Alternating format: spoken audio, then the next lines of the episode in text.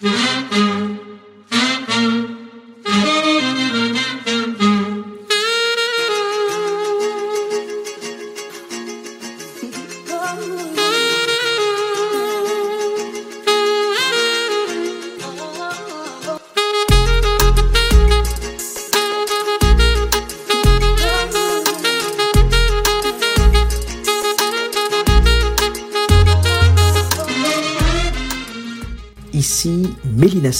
Sur Cheese 94.3. Je suis ravi de vous retrouver cette saison dans le cadre de ma nouvelle émission intitulée Afrofuturiste. Afrofuturiste, qu'est-ce que cela peut bien vouloir dire? Afro, pour tout ce qui est propre à des personnes qui descendent de parents ou d'ancêtres d'origine africaine. Et puis euh, futuriste, c'est assez simple, hein, pour tous ceux qui se rapportent au futur, bien évidemment. Les afrofuturistes appartiennent à un grand courant qui s'appelle l'afrofuturisme. L'afrofuturisme englobe un large éventail d'expressions créatives, ben, notamment des arts visuels, la mode, de l'architecture, la littérature ou encore la musique, mais il se peut qu'il y ait encore plein plein d'autres choses. Donc c'est donc euh, un style de littérature, de musique, d'esthétique et d'art qui combine des éléments de science-fiction avec des idées de la culture et de l'histoire de l'Afrique et des peuples africains. Ce qui différencie euh, l'afrofuturisme de la science-fiction classique, c'est qu'il est ancré dans les traditions africaines et l'identité noire. Pour vous donner une idée plus précise, l'afrofuturisme s'incarne par exemple dans le film Black Panther. Ben oui, ça parle à tout le monde ça. Ou encore euh, dans la musique de Janelle Monae, Afrotronics ou encore Sonra. Écoutons quelques notes.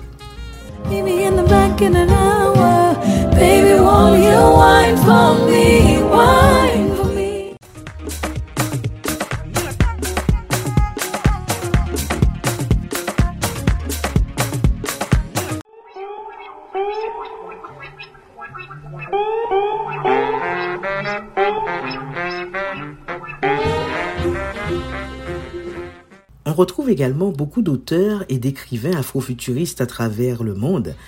Euh, on peut citer les romans d'Octavia Butler, de Neddy Okorafor, de Karen Lord, et puis il y en a beaucoup d'autres. Le terme afrofuturiste a été inventé par Mark Terry, un journaliste écrivain américain, dans son essai publié en 1994, où il interviewait euh, Samuel Delaney, Greg Tate et Tricia Ross, dans son essai intitulé Black to the Future. J'ose présenter cette émission afrofuturiste au Québec, oui parce qu'il faut oser, car ce courant est encore trop méconnu à la fois des personnes d'origine africaine elles-mêmes, mais aussi du grand public de façon générale. Alors durant les prochaines saisons, je vous présenterai chaque semaine de nouveaux afrofuturistes d'ici et d'ailleurs.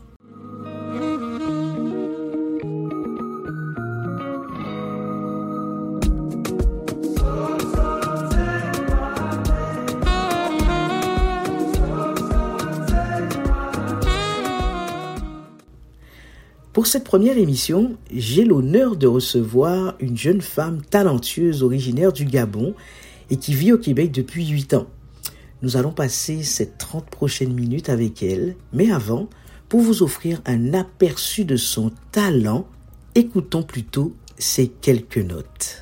Chanter pour oublier ses peines pour bercer un enfant, chanter, pour pouvoir dire je t'aime, et chanter tout le temps, pour implorer le ciel ensemble, pour une seule et même église, pour trouver l'essentiel et faire que le silence se brise.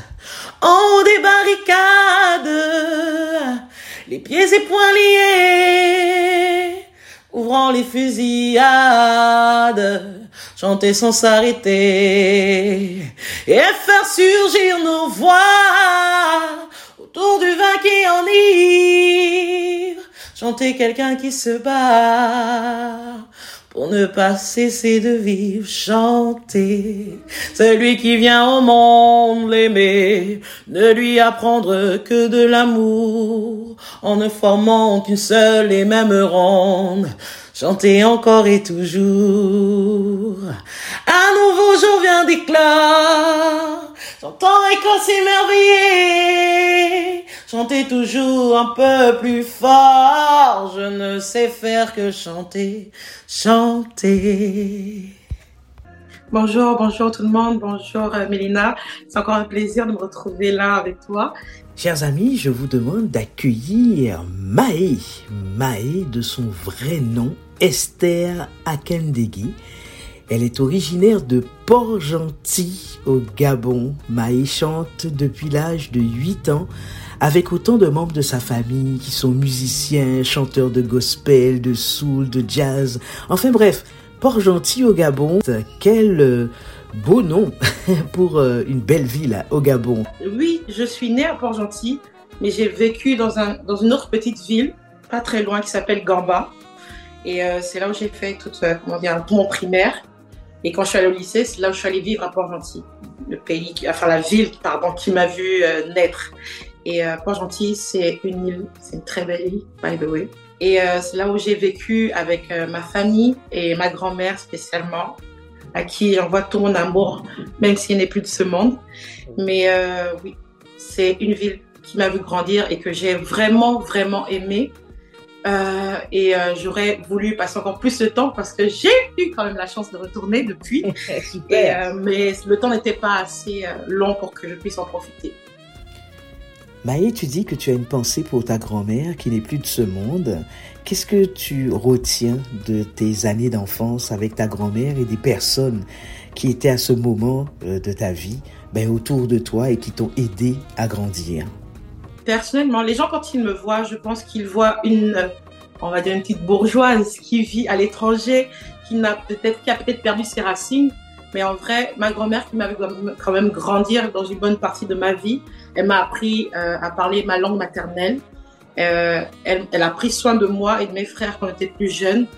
Donc c'est euh, cette partie-là que je que j'embrasse aujourd'hui parce que malgré la distance, malgré tout, quand on avait à, discuter ensemble par téléphone ou autre, elle, même si des fois elle s'en rappelait pas, il y a un moment de lucidité qui revenait qui faisait que elle m'avait pas forcément oublié.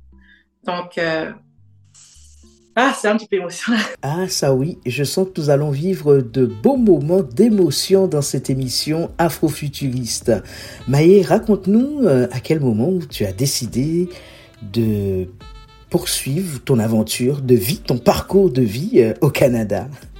Ah, vous, allez être, vous allez être déçus, très déçus ah, parce que on va à la base, je voulais pas voyager. C'est mon père, c'est le rêve de notre père de venir au Canada. Et euh, moi, j'étais à Libreville. Puis après, je suis allée en France avec mon petit frère pour une année. Ce qui fait que on n'avait pas envie de quitter la famille, les amis au Gabon. On n'avait pas cette optique, on n'avait pas cette envie. Puis un jour, il nous a annoncé qu'il avait fait la demande. On a attendu, je pense, une année ou deux ans. Et on a reçu un courriel qui disait qu'on avait maintenant la résidence et qu'on devait se rendre rapidement euh, au Canada, à Montréal. Donc, euh, c'était très rocambolesque parce que nous étant en France, il fallait qu'on se déplace pour venir euh, à Montréal. Eux, au Gabon, on devait se déplacer pour venir à Montréal. Et c'était même pas pour, passer, pour venir déjà pour une bonne fois. C'était juste pour qu'on puisse entrer, qu'on fasse acte de présence, pour au moins qu'on ne perde pas la résidence. Donc, c'était euh, c'était pas vraiment volontaire à la base. Mais oui, parce que papa, lui, il voit loin. Nous, on voit pas loin. Les enfants se disent, on a tellement à perdre, les amis, la famille, euh, tout ce qu'on a peut-être pu euh, créer là-bas déjà, tout ce qu'on a établi. Comment se fait-il qu'on va quitter tout ça pour venir ici? On n'était pas, non, on n'était pas conscient de la, la grandeur et l'ampleur du voyage en fait, parce qu'on ne voulait vraiment pas quitter tout ça. Mais aujourd'hui, après huit ans de vie au Canada, je peux dire que c'était un choix, certes peut-être un petit peu égoïste de mon père, mais c'était un bon choix. Parce que au final, on a pu créer aussi d'autres souvenirs ici. Certes, la famille est au Gabon, mais ici, on a maintenant notre nouvelle vie. On a, de nouvelles, on a fait de nouvelles rencontres. Et euh, sans quoi, je n'aurais pas fait la, rencontre de toutes ces personnes à d'Afrique. Ta rencontre aussi à toi, Mélina. Donc, euh, non, huit ans ici, c'est beaucoup, certes, mais ça en valait la peine. Ben, mine de rien, merci à ton père. Merci à ton père, Maï, puisque on n'aurait pas eu la chance de découvrir une talentueuse euh, chanteuse, une talentueuse personne comme toi. Donc nous sommes ravis que tu sois euh, au Québec.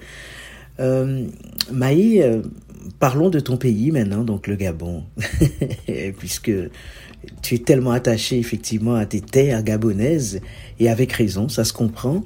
Euh, le 30 août dernier, ben, il y a eu un coup d'État. Nous avons euh, 5 heures de décalage là en ce moment entre Québec et le Gabon. À ton réveil, quand tu as entendu ça, qu'est-ce que qu'est-ce qui t'est venu à l'esprit? Sans faire de politique, bien évidemment, mais quel a été ton ton quels ont été tes premiers mots? Ta première réaction quand tu as entendu qu'il y a le 30 août dernier, il y a un coup d'État chez toi au pays? Je vais pas mentir. En vrai, quand il y a eu les élections, j'attendais juste de savoir s'il y aurait un changement, si euh, la famille qui était au pouvoir depuis tant d'années devait partir. C'était ça d'abord euh, ce que j'attendais. Puis, quand j'ai vu que le résultat, malheureusement, n'était pas vraiment en faveur des Gabonais, mais, que par la suite, il y a eu un soulèvement de la part de l'armée, j'étais contente. Pas tant euh, de l'action qui a été faite, mais plutôt le fait qu'on se dise qu'aujourd'hui, cette famille qui a mis tant d'années bah, n'est plus au pouvoir. Maintenant, pour la suite, moi, je préfère dire, j'ai pas d'idée. J'attends de voir ce qui va se faire parce que on est d'accord que oui, le Gabon aujourd'hui est libre, mais à quel prix? Euh, Est-ce qu'on est sûr qu'on a complètement pris notre liberté? C'est des questionnements qui restent dans ma tête. Mais si j'avais à établir, par exemple, mon choix sur les dernières actions qui ont eu lieu, je dirais qu'il était temps. Il était temps qu'on se réveille, il était temps qu'on fasse partir cette famille du pouvoir. Mais maintenant, il faudrait juste qu'on garde la, comment dire, la tête haute, qu'on n'essaie pas de se faire berner ou de croire que oui, maintenant tout va aller bien juste parce qu'il y a quelqu'un d'autre et tout. On est tous humains. Le pouvoir peut changer tout le monde. Donc, c'est de juste vraiment garder la tête haute et de savoir que même si aujourd'hui on pense que tout va bien, il est mieux de faire tout pour que tout aille bien. Pas juste d'attendre que ça aille mieux. Maï, tu auras donc euh, l'occasion de revenir peut-être euh, sur ce sujet à la toute fin d'émission, mais on va plutôt te demander de te projeter à la fin d'émission euh, sur la façon dont tu vois l'Afrique dans 50 ans. C'est plutôt ça qui nous intéresse puisque nous sommes dans Afrofuturiste et que tu es notre Afrofuturiste du jour sur Cheese 94.3. Maï, revenons à ce qui nous euh, fait nous rencontrer euh, aujourd'hui. Donc, euh, tu, es passionné par la chanson depuis l'âge de 8 ans. Je crois que dans ta famille, il y a des musiciens, enfin bref, il y a des chanteurs, bref. Et puis, tu chantes donc depuis l'âge de 8 ans. Raconte-nous un peu cela. Alors, je chante depuis que j'ai l'âge de... Moi, je dis 8 ans parce que c'est juste à cet âge-là que j'ai encore ma mémoire de petit enfant et tout. Je sais pas si c'était plus tôt, mais je sais que quand j'avais 8 ans, je, je chantais euh, dans un groupe louange, ce que les gens appellent plus chorale. Euh, et ma mère était la, la, comment dire, la responsable de ce groupe-là. Donc déjà à l'église, j'étais là toute petite parmi les grands à chanter. Et euh, depuis, j'ai grandi avec ça jusqu'à bah, toute ma vie au Gabon en fait. Par contre, arriver au Canada, c'était pas évident parce qu'il n'y avait pas forcément une église établie. Euh, mon père, par contre, est pasteur, a une église à la maison, mais les disponibilités, parce que quand on vit au Canada, faut pas croire non plus que c'est la vie où on peut faire comme on voulait au Gabon. Non, c'est il faut travailler, il faut sortir de la maison, aller chercher de quoi nourrir la famille, tous ces trucs-là. Donc, toutes ces obligations, toutes ces contraintes ont fait que je m'éloigne de plus en plus de la musique en soi. Et euh, bah aujourd'hui, je sais même pas si je dois continuer ce talent d'Afrique. Pourquoi Parce que voilà, j'ai fait. Je suis arrivée, comme je disais, en 2015 à Montréal, au Canada, et on a vécu à Montréal pendant 2-3 ans. J'ai quitté Montréal, je suis allée vivre à Québec. Et quand je suis allée vivre à Québec, je vivais avec mon cousin, qui lui aussi est passionné de musique, qui fait de la musique. Et euh, avec lui, j'allais toujours dans des euh, pubs pour aller chanter ou à des événements où il chantait et le regarder chanter. Et euh, à un moment donné, je crois que c'est une amie qui m'a dit qu'il y avait Talent d'Afrique qui existait à Québec et je devrais tenter ma chance. Donc je suis allée à la sixième édition, euh, juste par curiosité. Je pense que c'était juste parce que je voulais juste chanter, juste comme ça. Malheureusement, j'ai pas réussi les auditions parce que je stressais et mon choix de musique ce jour-là était complètement mauvais, je tiens à l'avouer. Et euh, après, je me suis dit, ah, c'est peut-être pas pour moi. C'est pas pour moi, de toute façon, euh, je me vois pas passer la télé, je me vois pas être comme ci, comme ça. Puis, quand je suis rentrée, j'ai dit à mes parents, à ma mère que voilà, j'ai pas réussi. Je pense que la musique c'est pas pour moi. Mais je pense que un an ou quelques mois après, ma sœur est passée à la voix. Et quand je l'ai vue, j'ai eu les frissons. Je me suis dit, mon Dieu, ça pourrait, ça aurait pu être moi en fait. Là, à être là, même si c'est pas pour gagner, mais juste d'être vue pour le talent que j'ai. C'était ça en fait, de voir juste ma sœur qui évoluait dans ce domaine-là. Et je me suis dit, faut que je tente encore ma chance. Et j'en avais parlé autour de moi. Et aussi, quand j'étais à Québec, euh, j'étais euh, tombée sur un des jurys lors de l'audition de la saison 6, Ludovic, merci d'ailleurs, euh, qui lui m'avait repêché, on va dire, pour commencer un petit groupe à Québec aussi qui pourrait aller se déplacer dans des événements et autres. Je crois avoir participé à deux événements. Et franchement, ça m'avait beaucoup plu. Mais avec Covid, j'ai dû revenir sur Montréal. La famille me manquait, ce qui fait que j'ai tout abandonné. Et pour cette édition, saison 8, édition 8, je me suis dit, allez, vas-y, on va tenter le tout pour le tout. De toute façon, même si je ne suis pas prise à l'audition, c'est pas grave, mais je vais y aller. Et qui tente euh, de rien n'a rien. C'est ça. Mais c'est là aussi que j'ai découvert deux Esther. Du début jusqu'à la fin euh, de l'aventure. La première Esther que j'ai découverte, c'est une Esther très stressée. Plus que stressée. Maïe, Esther, c'est mon vrai prénom. Mais oui, j'ai découvert une Maïe très stressée euh, du début jusqu'à la fin.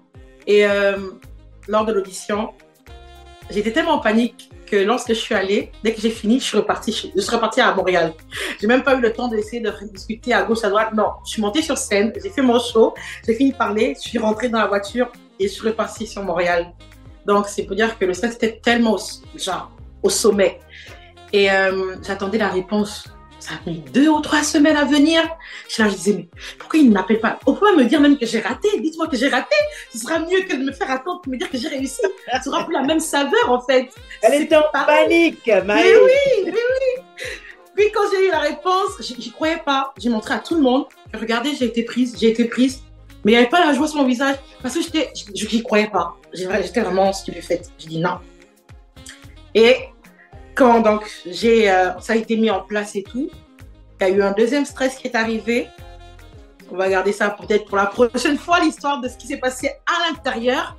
Mais euh, la deuxième maille que j'ai découvert, c'est une maille qui, malgré le stress, j'ai pris mon temps pour souffler. Et une fois que j'ai soufflé, je me suis dit, tu peux le faire. Je suis montée sur scène et j'ai tout donné. Pas avec les mains tremblantes ou autre, non. Avec plus de confiance. Donc, c'est ça mon aventure avec Talent d'Afrique qui commence à débuter. Et euh, je suis fière. Maë, nous sommes aussi très fiers de toi, nous sommes fiers de ton parcours, nous sommes fiers de cette confiance en toi que tu développes euh, continuellement devant euh, tous ces défis que tu as affrontés et euh, tu en auras encore hein, certainement effectivement à affronter. Donc vous l'avez compris, hein, Maë a donc participé à cette huitième édition du concours Talent d'Afrique. Pour ceux qui ne le savent pas, le concours Talent d'Afrique, c'est un spectacle culturel qui offre l'opportunité à des jeunes et à large public de s'unir et d'embrasser la culture euh, africaine. Et on salue euh, à cette occasion le promoteur de cette euh, le fondateur donc de cette de ce de ce beau concours Talent d'Afrique qui n'est autre que Serge Kalala qu'on aura le plaisir également d'accueillir dans cette émission. Maï, raconte-nous comment tu t'es senti sur scène. Raconte-nous au moment où tu rentres sur scène, décris-nous ce que tu as pu ressentir. Bah, la bonne chose déjà de un, parce que Mélina ne dit pas, faisait partie du jury, mais Dieu merci, on voit pas le jury déjà, parce que ça, c'était une chose qui me stressait. Je voyais la première rangée, la deuxième rangée, je me suis dit, pardon, je pense que c'est pas le jury, sinon je vais vomir, je pense que c'est pas le jury.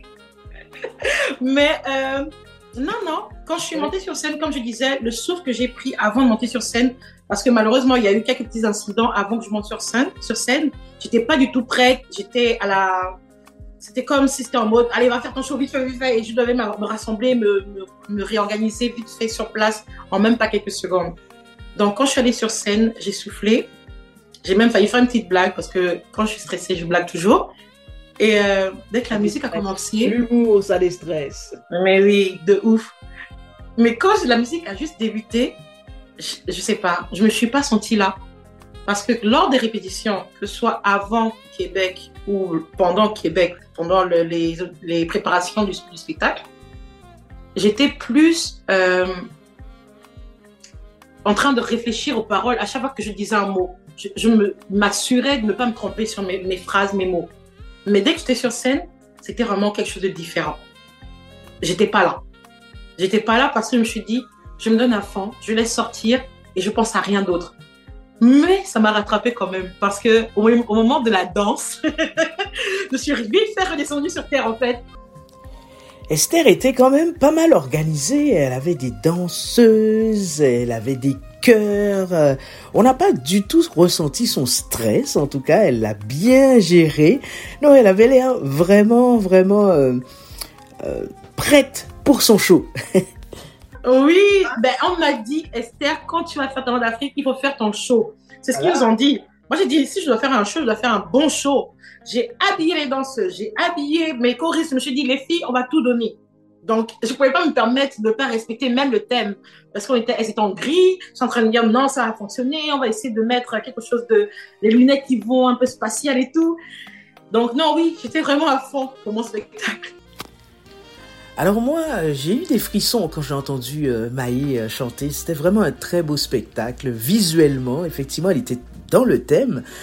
Parce que le thème de cette huitième édition de Talent d'Afrique, c'était donc l'afrofuturisme. Serge Kalala me disait euh, en aparté que quand il a vu euh, le film justement Black Panther, il s'est dit qu'il allait euh, donner une orientation afrofuturiste à cette huitième édition. Donc je ne peux que saluer ça puisque euh, l'artiste afrofuturiste que je suis euh, ne peut qu'apprécier cela, ne peut qu'apprécier cela.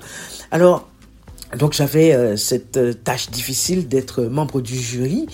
Euh, C'était une huitième édition où il y avait beaucoup de talent. Le choix n'a pas été facile. Maë, donc tu n'es pas, n'as pas été retenu parmi les trois vainqueurs, mais en tout cas, on t'a remarqué. La preuve, tu es avec nous aujourd'hui et c'est vraiment un plaisir pour moi de te recevoir dans cette émission Afrofuturiste. Et le temps est venu pour nous euh, de te demander comment toi tu perçois euh, ton pays, le Gabon, dans 50 ans. Comment tu vois le Gabon dans 50 ans? Comment tu l'imagines? Ah, l'afrofuturisme au Gabon. En 2050, imaginons. Euh, déjà, j'aime pas comparer les pays, mais déjà avec cette action qu'il y a eu par rapport aux élections, je vois un Gabon déjà libéré avec beaucoup plus d'occasions pour tout le monde. Et les artistes, certes, ne sont pas très reconnus au Gabon. Donc, je vois déjà une évolution dans ce cadre-là. Et aussi une, comment dire, des artistes qui sont reconnus non seulement au Gabon, mais aussi partout dans le monde. Et c'est ça qui manque à nos artistes gabonais. Certes, certains ont peut-être réussi à sortir pour aller dans certains autres pays africains, mais ils sont pas reconnus dans le monde comme étant en Amérique, en Asie, et ceci, par-ci, par enfin, ceci, cela. J'ai, je vois un, un Gabon qui, qui donnera, qui sera plein d'opportunités. Et au lieu que les gens veuillent quitter ce pays pour aller grandir ou évoluer ailleurs, cherchera à revenir, pouvoir exploser et euh, grandir euh, directement. Waouh, très belle façon de voir euh, de façon très positive le Gabon avec les artistes qui sont reconnus à la fois au Gabon, en Afrique et sur la scène internationale. C'est magnifique. Eh bien, je, j'espère voir un Gabon dans 50 ans euh, comme, euh, comme tu, tu le décris si bien, Maë. Maintenant, voyons Maë, l'évolution de Maë. Ici, euh, au Québec, au Canada, peut-être que tu vas bouger aussi, hein, euh, au Canada et puis ailleurs dans le monde. Comment vois-tu Maë, mais particulièrement ici au Québec, puisque nous y sommes? Euh, Comment vois-tu l'évolution de la communauté noire ici au Québec et au Canada particulièrement? Alors, c'est content. Mais la chose qui manque peut-être ici, c'est, comme on dit, la communauté noire, en vrai, qui, qui prendrait vraiment une, place, peut-être pas toute la place, parce qu'on veut la place, on veut laisser la place à tout le monde, bien évidemment, mais qui soit plus visible, une visibilité vraiment de, de l'afrofuturisme, en fait, de toute la communauté noire.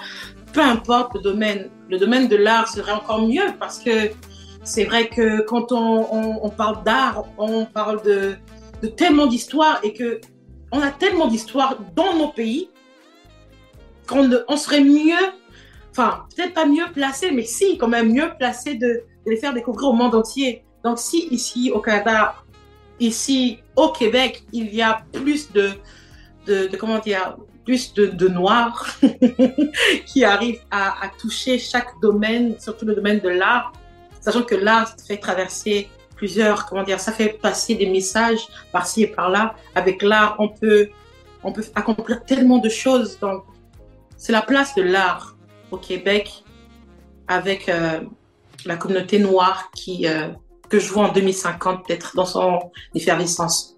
Ce sont de beaux souhaits, tout cela. C'est merveilleux. Maë, est-ce que tu as des dates? Quelle est ton actualité? Quel est euh, qu'est-ce qu'il y a à l'agenda de Maë qu'elle peut partager avec nous qui devenons finalement ses fans hein? Quelles sont les choses que tu nous prépares?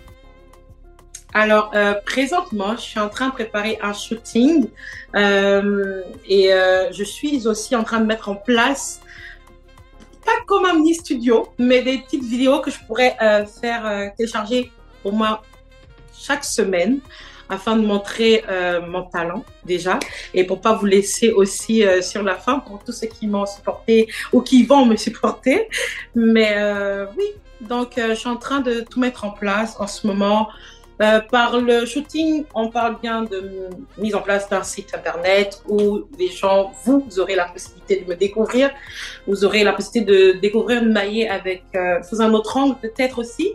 Parce que là, on discute, le temps est un petit peu court, mais peut-être sur des lignes, vous allez voir en profondeur ce que je peux vous apporter ou ce que je, ce que je représente en soi. Nous avons commencé euh, en musique cette entrevue avec euh, Maë. Nous allons terminer en musique. Maë, euh, tu, on te laisse le micro pour que tu puisses euh, nous fredonner euh, quelque chose. Nous, on se retrouve la semaine prochaine avec un autre, un autre ou une autre afrofuturiste. C'est à découvrir. Merci de, nous suivre et j'espère que vous appréciez cette émission ben, autant que nous autres ici dans les studios de Cheese. À mercredi prochain, Maë, tu as le micro.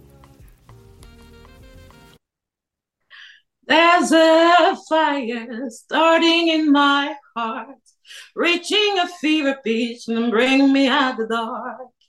Finally, I can see all crystal clear. Go ahead and sell me out and lay your ship bare. See how I'll leave with every piece of you.